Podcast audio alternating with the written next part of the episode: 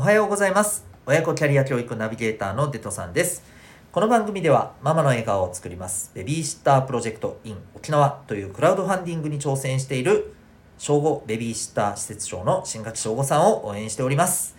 え沖縄のママさんにえ少しでも自分の時間を作ってもらって生き生きしてもらいたい。そのためにベビーシッターを少しでも多くの方に、えー、認知してもらいたい。ということでクラウドファンディングに挑戦されていらっしゃる方です。本当にあのすごいアグレッシブな方なんですけどですね直接会って話してるとすごく穏やかで癒される方でございます本当に安心してね赤ちゃん預けられるなーなんてね、えー、本当に思っちゃう方ですえー、興味ある方はですね、ぜひ沖縄ママベビーシッターでご検索いただき、クラファンのリンクがトップに上がってくるので、チェックしてみてください。応援していただけると嬉しいです。よろしくお願いします。残り、クラファンの期間が11日となっております。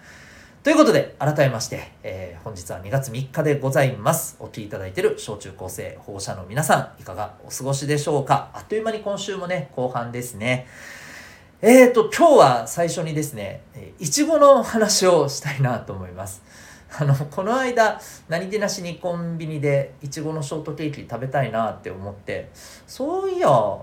いちごってこの時期、何でもかんでもいちごいちごしてるよなと、いちごの味のね、お菓子っていっぱい出てるじゃないですか。うん。あの、僕は、えー、必ずですね、この時期に、えー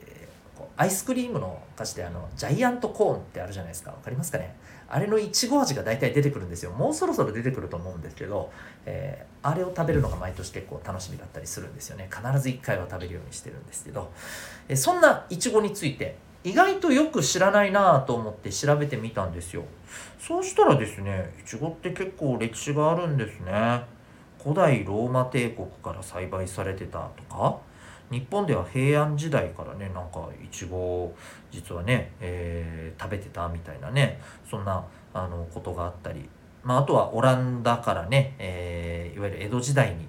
あの鎖国の頃にね唯一オランダと交易してたじゃないですか。はい歴史の勉強ですよね。ということでオランダいちごと呼ばれた、えー、今のこのいちごのね、えー、元になる種類がね、えー、入ってきてでそこから栽培されていってっまああのアメリカの品種っていうのがねその後実はね入ってきてこれがでも今のあの日本のいちごの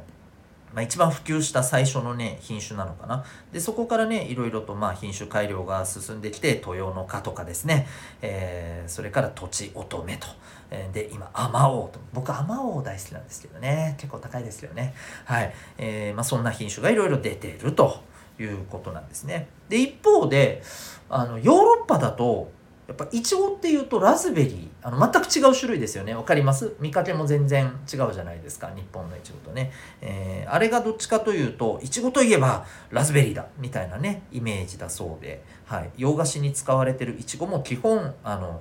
ラズベリー、まあ、フフランボワーズというふうにね、えー、語では言われてるのかな。はい、えー、そんな、え、ことらしいです。ねえ。いや結構昔からいちごってあるんだなーなんてね思ったりしました。で僕は改めてあとちおとめとあまおうってちゃんと食べ比べたことないなと思ったので今度機会があったらですね食べ比べてみたいななんて思ったりしました。はい。ということで、えー、誰得だといういちごのね、えー、僕がこう気になって調べたお話を今日はさせていただきました。それではホームルーム始めていきたいと思います。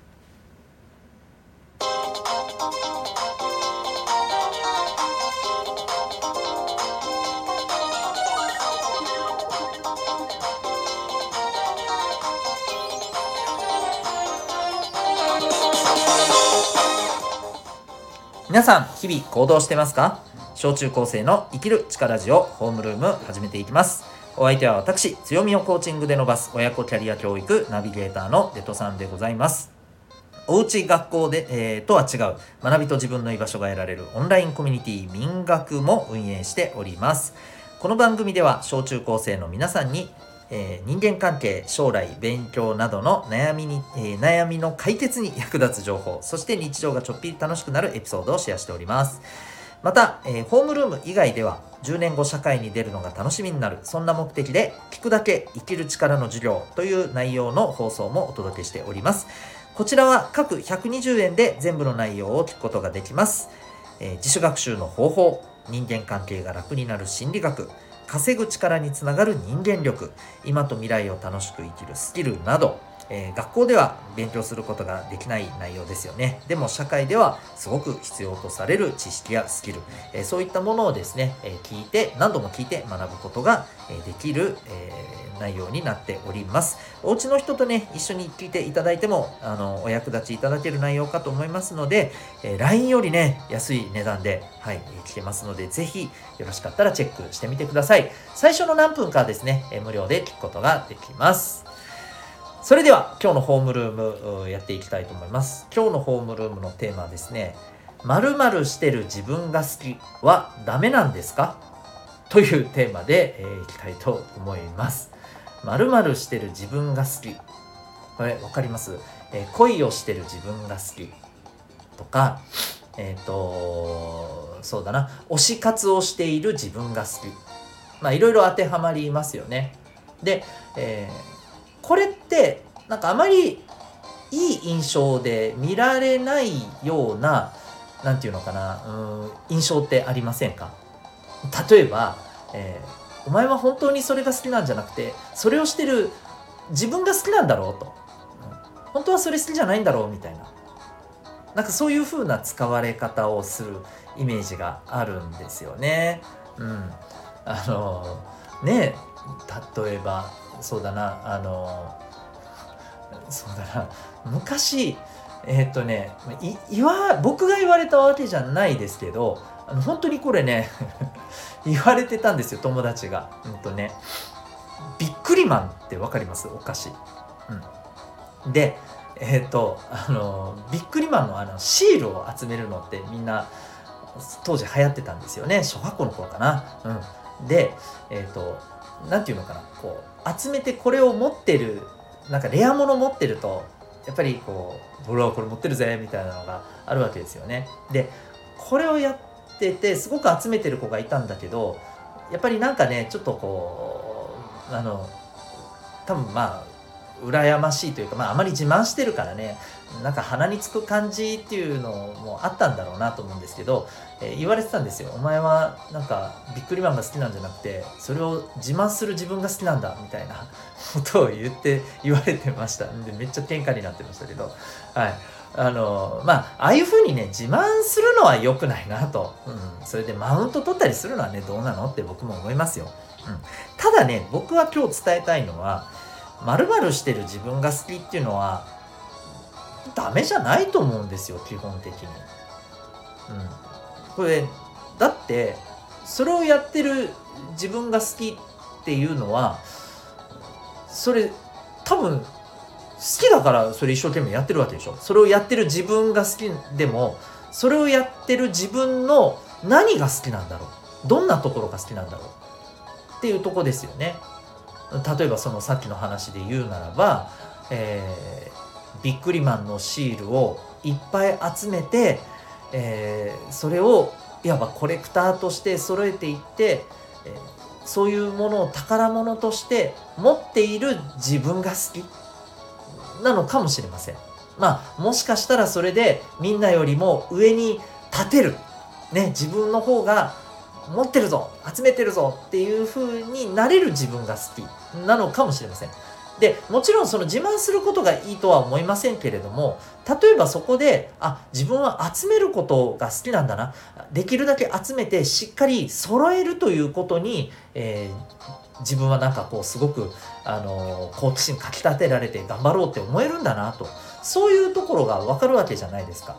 ある意味、えー、何々してる自分何々してるのがえー、好きな自分をより掘り下げていくとその好きの本質が見えるんですよね。うん、だからこそ、あのー、例えば何々してる、ね、ビックリマン集めてる、あのおお前自身が好きなんだろうと、うん、そんなものは好きじゃないとか言われてあそっか、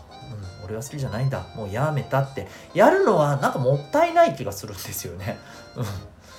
はい、あの恋愛をしてる自分が好きなんだから、えー、そういうのは恋愛とは言わない。そういうのは間違ってる。あそうか。自分間違ってるんだって。いやそうなる必要ないと思うんですよ。恋愛してる自分が好きだとしたら恋愛してる自分のどんなところが好きなんですか？相手のために一生懸命尽くそうっていうふうに自分を例えば磨いてったり相手のために、えどう喜んでもらえるかなっていうことを一生懸命考えてることが好きなの。だ好きなのかもしれないじゃないですか。だとしたならばもしかしたらそれはね、えー、恋愛じゃなくても、えー、何か、え、この人のために頑張ろう好きだと。この人のために、え自分が力になりたいなって思ったものに対して、えそれを生かしていくっていうような例えば仕事につながるかもしれないわけですよ。そういうことですよね。はい。なので、えー、何々してる自分が好きっていうのは僕は全然それはあのダメだとそれをやるのなんて間違ってるなんて僕はひとかけらも思いませんむしろあのそこ掘り下げてほしいかなという具合に思ったりしてます、まあ、もちろんあの、ね、さっきも言ったようにそれで鼻にかけるとかマウントするとかそういうのは違いますよ、うん、だからそういう意味で、えー、丸々してる自分が好きなんだからそんなのはダメだって言われるのはちょっとわかる気はするけどね。うん。だからさ、さっきのビックリマンのあの、そのお友達は、うん、まあそれは言われるわなっては思うんだけど、こういう言葉自体は僕はね、なんかちょっと、うん、あの、別にいいんじゃない恋愛する自分が好きとかね、うん、と思うんですよね。あの、僕も実際問題、例えばその、自分でね、自分の、に対してあこれってそういうのをやってる自分が好きなんだなって思えることなんていっぱいありますよ。うん、そうねまあ例えばそれこそあの何回か僕このラジオでも喋ったことあるかもしれないんですけど僕この台本のない演劇っていうのにね、えー、活動に参加したりしてて、えー、まあ、舞台にも出たことがあるんですけれどあのはっきり言って、えー、得意ではありません。基本的に苦手です。だけどねそれにチャレンジしてる自分っていうのがなんかやっぱり大事にしたいんですよ。それがやっぱ好きなんですよ、で、えー、それに向かってそれが少しずつできるようになってる自分も好きなんですよ。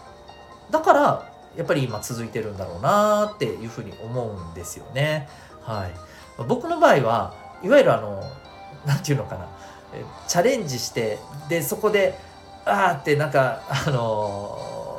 ー、痛い目を見ることがあってもそこから立ち上がっていく自分が好きみたいなね、うん。はい、ド M ですかってよく言われますけど、はい、そうかもしれませんね。否定はしません。うんまあ、とにかくあの僕もそういうふうに、えー、何々してる自分が好きっていうのは別にいいじゃねえかと思ってます。はい、それがやっぱりね、えー、自分の好きっていうのの本質につながってる部分だと思うので